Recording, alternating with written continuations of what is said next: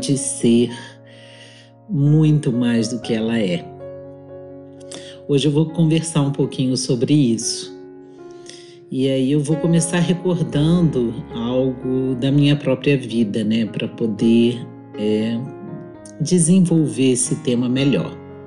Bom, eu sempre fui uma ativista, sempre. Uma ativista em favor da vida, desde sempre e de alguma forma eu raramente me confundi com aquilo que o mundo e a vida são e aquilo que poderiam ser. Ou seja, olhando para aquilo que a vida se me apresentava, eu sempre sabia né, que aquilo ali não era a melhor versão do que poderia ser a vida.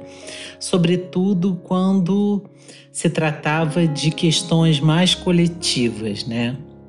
Então eu poderia dizer que a utopia sempre foi uma característica minha em todos os tempos e desde muito nova.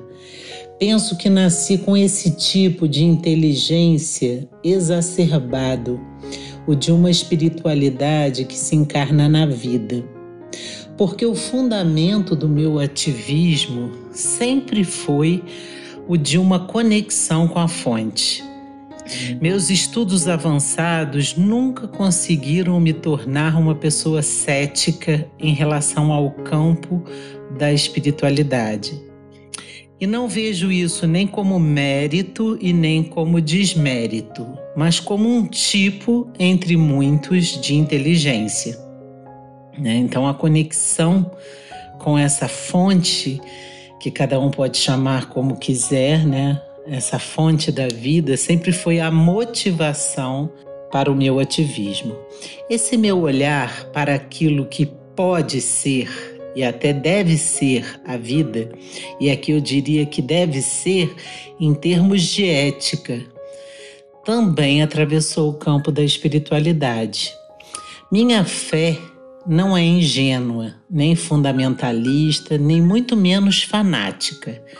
Vejam bem, o que pode está no campo da potência, das grandes possibilidades, das amplitudes, das imensidões. O que deve está no campo ético. Já é algo inegociável que escapa totalmente à esfera do indivíduo e do livre querer. É um pressuposto e premissa por exemplo, a vida plena é direito de todos e ponto. Isso é o imperativo ético. Então a gente, eu, eu diria para vocês que a gente tem aquilo que é a vida, né? Quando a gente liga uma televisão, quando a gente vê as coisas como elas estão, é como a vida se manifesta, mas também o que a vida pode, né? O que a vida pode estar tá sempre como uma semente dentro daquilo que a vida é. E aquilo que a vida é, deve ser, né, é algo que a gente precisa aprender, porque é inegociável. Como eu dizia, nesse mesmo campo da espiritualidade, eu era uma questionadora nata. Perguntava por que as pessoas ensaiam uma bondade só dentro da igreja e, quando deixam o espaço convencionalmente delimitado como sagrado, fazem tudo ao contrário do que sua fé propõe? Eu nunca entendi isso, desde pequeno me perguntava isso e me sentia mal se eu também fizesse isso, porque eu sempre busquei um alinhamento mínimo entre aquilo que eu penso, aquilo que eu sinto, aquilo que eu falo e aquilo que eu faço. Não é sobre, é, como a gente está falando aqui no campo da espiritualidade, não é sobre pecado, não é sobre isso, é sobre alinhamento, é uma outra coisa. E em mim eu procuro conectar essas dimensões. Então eu tenho muita dificuldade de falar aquilo que eu não sinto, ou de fazer aquilo que eu não penso, sabe? E por aí vai. Por isso, as palavras que eu costumo enunciar, elas são fortes, porque elas vêm de um lugar dentro de mim que não quer ser um mero sofismo, né? Eu não quero falar de coisas que eu não pratico, que eu não busco praticar, né? Mas o que eu gostaria mesmo de dizer aqui, aprofundando o tema de hoje, é que essa habilidade da gente estar aqui e zelar para a gente não se identificar em demasia com aquilo que está aqui ou com aquilo que o mundo é, né? Com este tempo, por exemplo, e suas pseudo-verdades, mas sempre olhando para aquilo que pode ser a vida e o que deve ser a vida, isso é construído com muito cuidado de si. Essa condição, ela não está dada para gente, ela não é natural ela não é simples, ela não nasce com a gente. Né? A probabilidade da gente olhar para a vida no caos que a vida é e achar que isso é o caminho e a verdade é enorme. Né? Eu vou dar alguns exemplos. É muito difícil você estar diante de um programa de TV que só traz violências e acreditar que o ser humano é mais do que aquilo. É difícil. Né? Aquele programa, aquela cultura diária da violência vai te conduzir a um pensamento de que os seres humanos não são confiáveis. Né?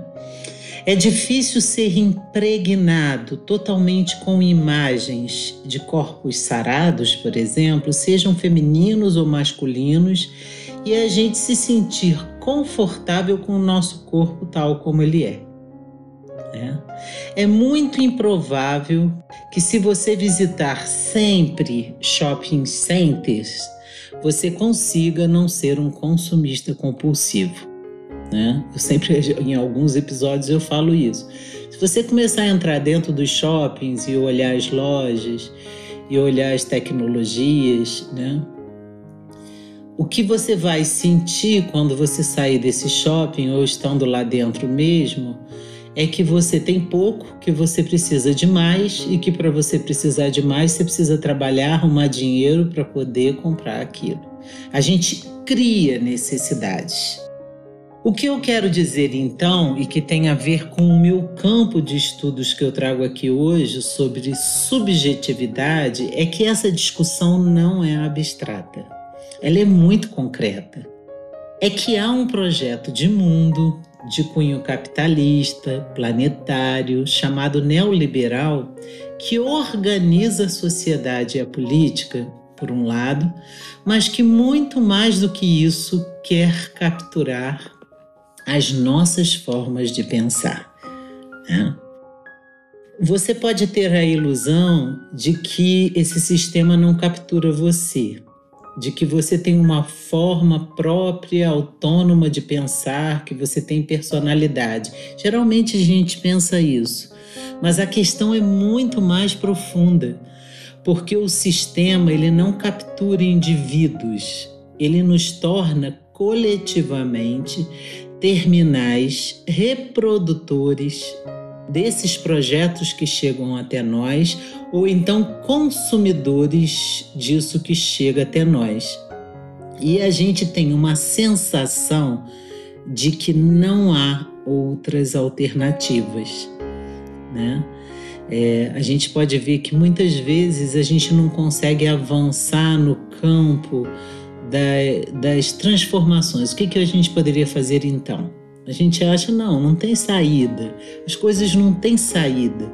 E esse não ter saída, esse jeito, né, que alguns, alguns segmentos fazem é, no sentido da gente pensar que aquilo que é a vida é a verdade e é o único caminho e a única alternativa, né, já fazem a gente pensar o quanto, na verdade, esse mundo ele é orquestrado, né? A questão realmente ela é muito mais profunda. E aí eu queria dizer para você, né, que na verdade, por que que isso acontece? Porque nós somos trabalhados ao nível de nossos desejos inconscientes.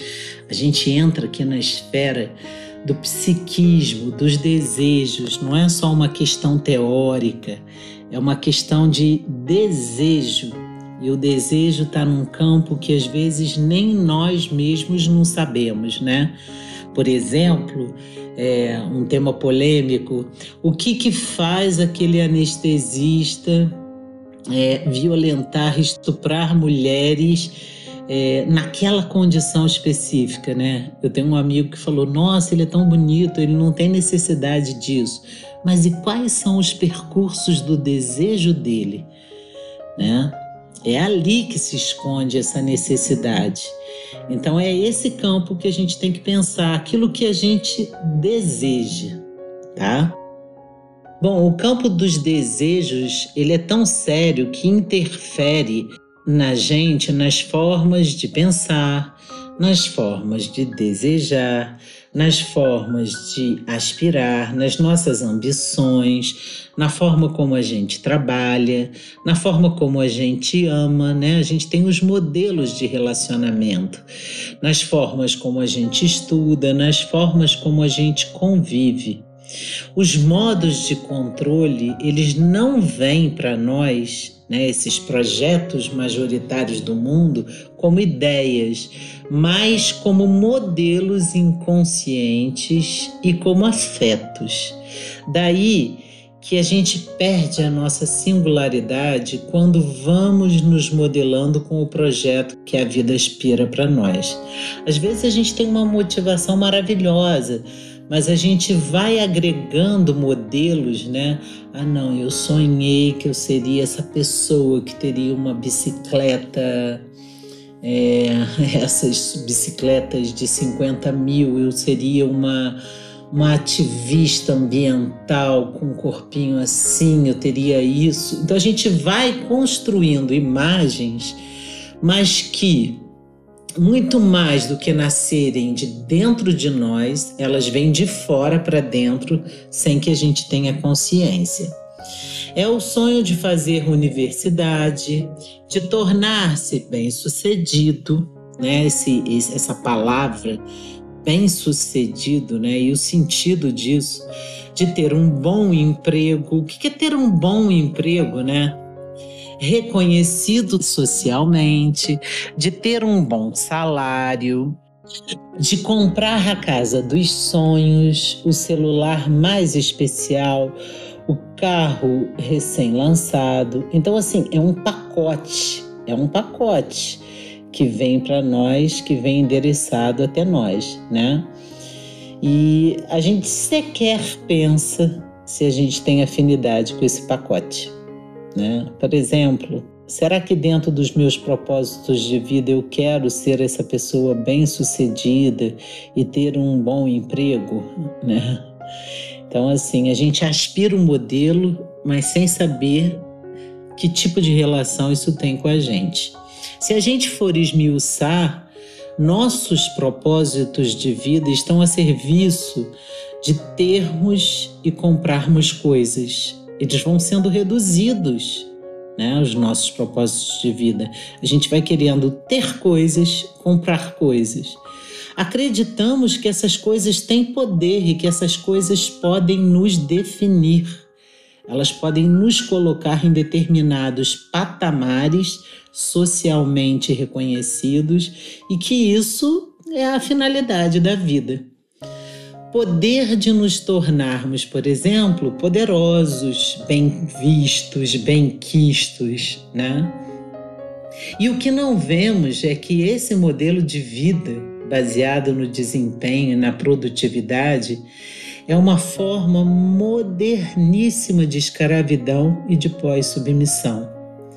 Porque buscamos essa escravidão de forma voluntária nós estamos nos matando de trabalhar de forma consentida. Né? O trabalho está cada vez mais precário. O campo do trabalho foi precarizado de uma forma, né?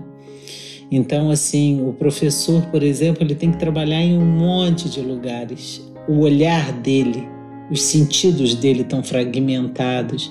Ele tem que se locomover, tem que estar aqui, tem que estar lá, tem que dar conta das demandas, né? Basta a gente ver as áreas de emprego emergentes, né, como os motoboys. Que vida é essa, né? Como que isso pode ser bom? Né? A pessoa trabalha ali, ela não tem nenhuma carteira assinada, se ela se machuca, ela não tem nenhuma garantia. Então, assim, eu acho que nunca a gente conseguiu superar o sonho dos capitalistas, né? De precarizar a vida e de, ao mesmo tempo, nos colocarmos nesse tipo de modalidade de relação, né?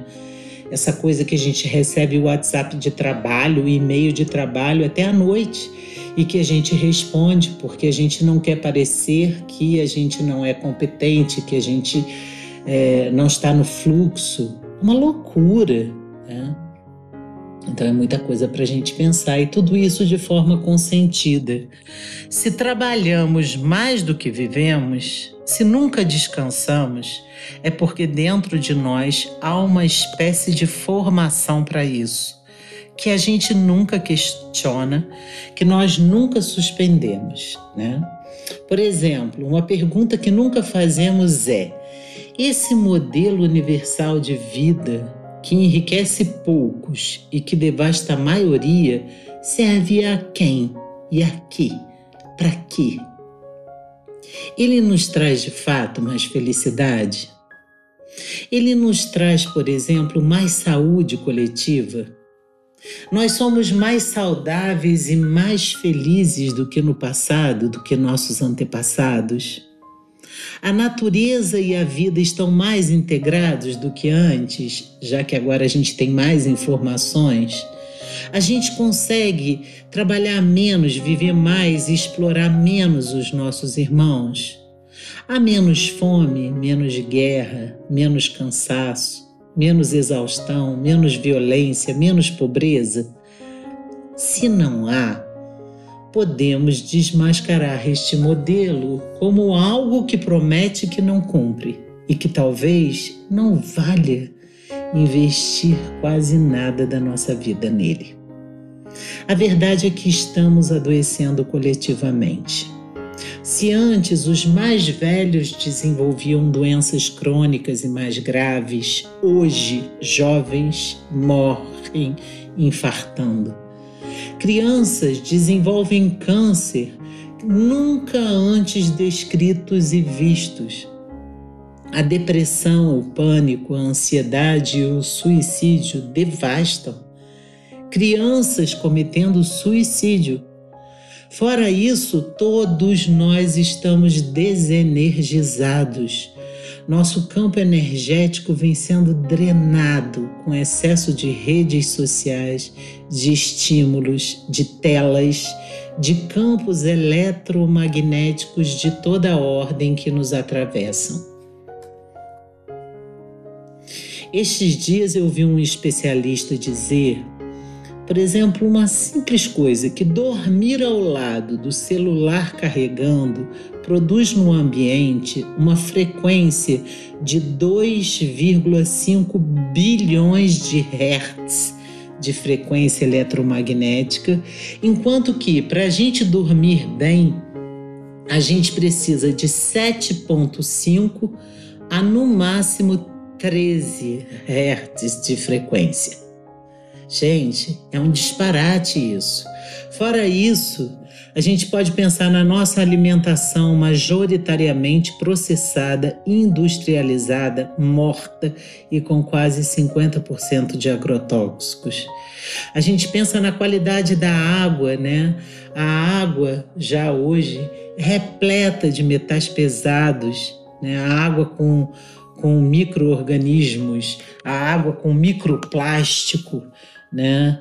É, então, assim, um conjunto de coisas que não são compatíveis com a vida, né? A gente não descansa aquilo que deveria descansar, a gente não dorme bem. E nos preocupamos demais em acumular dinheiro, que na verdade esse acúmulo de dinheiro é mais pagar boletos, né?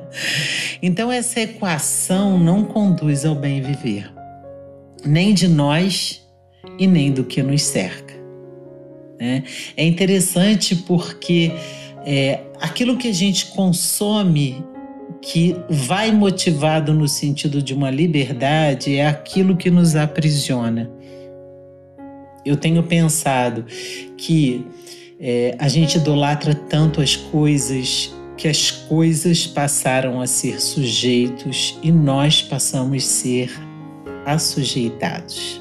Mas para mim a peça que nos falta para que a gente saia desse cortejo rumo a uma morte coletiva rumo a um desperdício da vida, né? Aquilo que a vida pode, aquilo que a vida pode, né? Não aquilo que a vida é, é a produção de si. É o cuidado de si que eu sempre digo que é diferente da autoajuda. A autoajuda, para mim, é uma filosofia que nos concebe individualmente como fragmentos Ademais, a autoajuda ela já possui um programa formatado também, tipo protocolo da felicidade. Ela quer que a gente seja melhor, que a gente trabalhe mais, que a gente acorde mais cedo, né, que a gente seja bem sucedido. Mas ela não questiona o que eu estou questionando aqui, o ambiente em que a gente vive e o modelo de sociedade. Né? É a gente que está errado ou é esse modelo de sociedade? Muitas vezes a autoajuda está a serviço desse modelo e propõe que melhoremos e que sejamos exemplares dentro dele. Muitos coachings trabalham nessa lógica, na lógica do sistema, de adequar as pessoas a este mundo que está doente e é insano. A mim parece uma contradição de base. Por isso é impossível ser saudável em um mundo de pura exploração. Já o cuidado de si, um conceito que eu trabalho e que eu aprendi muito a partir do Michel Foucault, ele se constitui como uma espécie de política que se faz na convivência. Ademais, o seu objetivo é a produção de singularidade, que significa que nós precisamos nos constituir de forma autônoma, sem prescrição para as nossas vidas. A proposta desses podcasts nasce daí, de um trabalho que a gente faz sobre nós, não como indivíduos separados do todo, mas como sujeitos que vivemos coletivamente também com outras espécies. Cuidar de nós é pensarmos-nos como esses sujeitos coletivos que vivemos com e entre outras espécies e que somos capazes de escolher formas de viver potentes coletivamente. Não é possível cuidar de si não produzindo uma crítica sobre esse projeto de sociedade que nos é imposto. Da mesma forma, não é possível cuidar de si através dos influencers das redes sociais, né? Dizendo para a gente comer isso, para a gente fazer isso, para a gente vestir isso, sendo que eles estão ganhando para vender esse mundo para gente. Se antes nos constituímos pessoas passíveis diante da TV, por exemplo, da audiência da TV no passado, Hoje somos os hiperpassivos modernos. Até porque a militância e o ativismo tornaram-se ilusoriamente digitais, assim como a transformação da vida em dinheiro. Não há diferença entre ser produzido no meu tempo de infância pelos lindos comerciais da Coca-Cola que nos arrebatava ou dos cigarros Marlboro que nos predispunha a um tipo ideal de masculino romântico do que do apelo hoje à monetização de todas as relações digitais. Mas hoje o processo é muito mais intenso. O filósofo Peter Paul Pelbart chama de turbocapitalismo, porque há uma captura de todos os sentidos nossos na linha do consumo.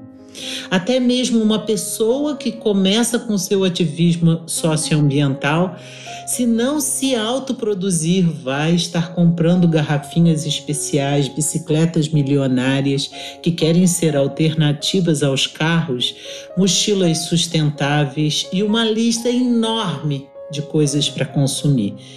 Encontra-se um Deus para justificar novas formas de consumo com a ilusão de sermos alternativos. A grande questão que gostaria de trazer e encerrar é sobre os propósitos da nossa vida. Será que a gente nasceu e será que a gente vive essa curta jornada de vida nesse planeta para isso? Para comer, para desejar comprar, para adiar para correr, desculpe, mas acaba que é para comer também, né? Para adiar eternamente os nossos sonhos né? Como eu faço aqui na minha mesa com os livros que eu quero ler, porque eu desejo ler e com aqueles livros que eu tenho que ler para produzir academicamente, né? Então, assim, será que a gente nasceu para adiar esses sonhos, para a gente ser vampirizado e drenado energeticamente? Será que a gente nasceu para viver com medo de andar nas ruas, com medo do outro? Será que a gente nasceu para viver longe da natureza, dentro de uma sala com luz de LED? Para sucumbirmos na flor das nossas idades adoecidos? Será que a vida foi feita para ser uma engrenagem a serviço de outros mundos e a serviço do consumo de coisas? Nossa vida vale isso. Essas coisas que destroem tanto outros mundos conferem-nos sentido, dão sustento interior, amadurecimento e alegria de fato. Você é uma pessoa feliz por isso? Elas têm lastro? Eu posso dizer o caminho que eu encontrei do meu trabalho, do meu estudo, do que eu pretendo para minha vida realmente é algo nobre, tem sentido? Esse é o embate desse tempo. Esse é o embate desse tempo. Não contra as coisas da vida, os prazeres da vida, mas a favor de uma vida que está sendo subtraída e de uma vida que é direito de todas as espécies. Será que há um modo de viver que gera mais florestamento, mais biodiversidade, mais saúde, mais dignidade para todos? Será que há esse modo? Para a gente saber se isso existe, a gente precisa querer construir isso. E essa construção passa pela desconstrução desses modelos e dessa forma enlouquecida de viver que alguém disse um dia que era o ideal. Particularmente como professora, pesquisadora e estudiosa, eu não acredito que um mundo novo possa nascer de uma outra forma de colonização do pensamento e da vida. Eu não creio isso. Colonização para mim gera sempre subalternidade e negação do outro.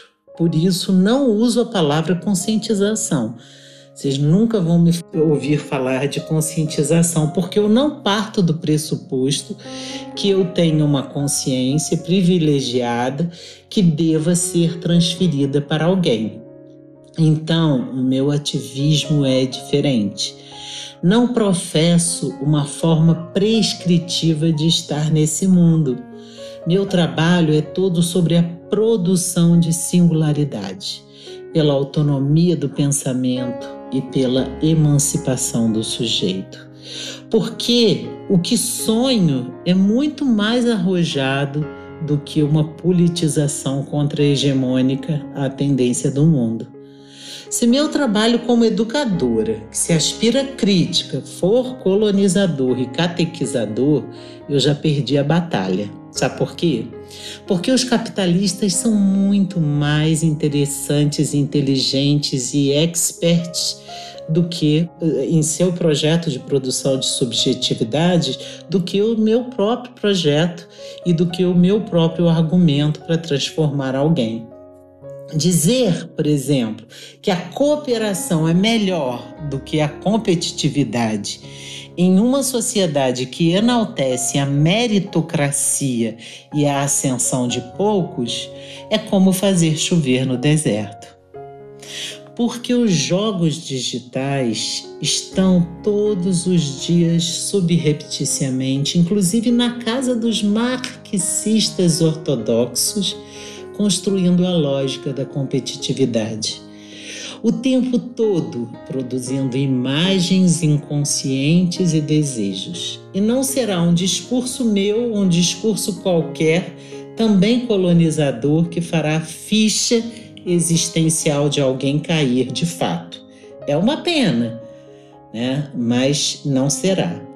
O trabalho no campo da subjetividade finalmente quer produzir interrupções, descansos, pausas, silêncios vazios, ou como aprendi um TCC do querido Guilherme na semana retrasada, sobre os gibis e os desenhos animados na educação, a importância de um conceito que eu não conhecia chamado sarjeta, precisamente que é o espaço em branco dos quadrinhos, né? O, o, espaço em branco entre os quadrinhos do gibi que possibilitam a emergência da imaginação do leitor, emancipando dos sentidos prévios daquela determinada história.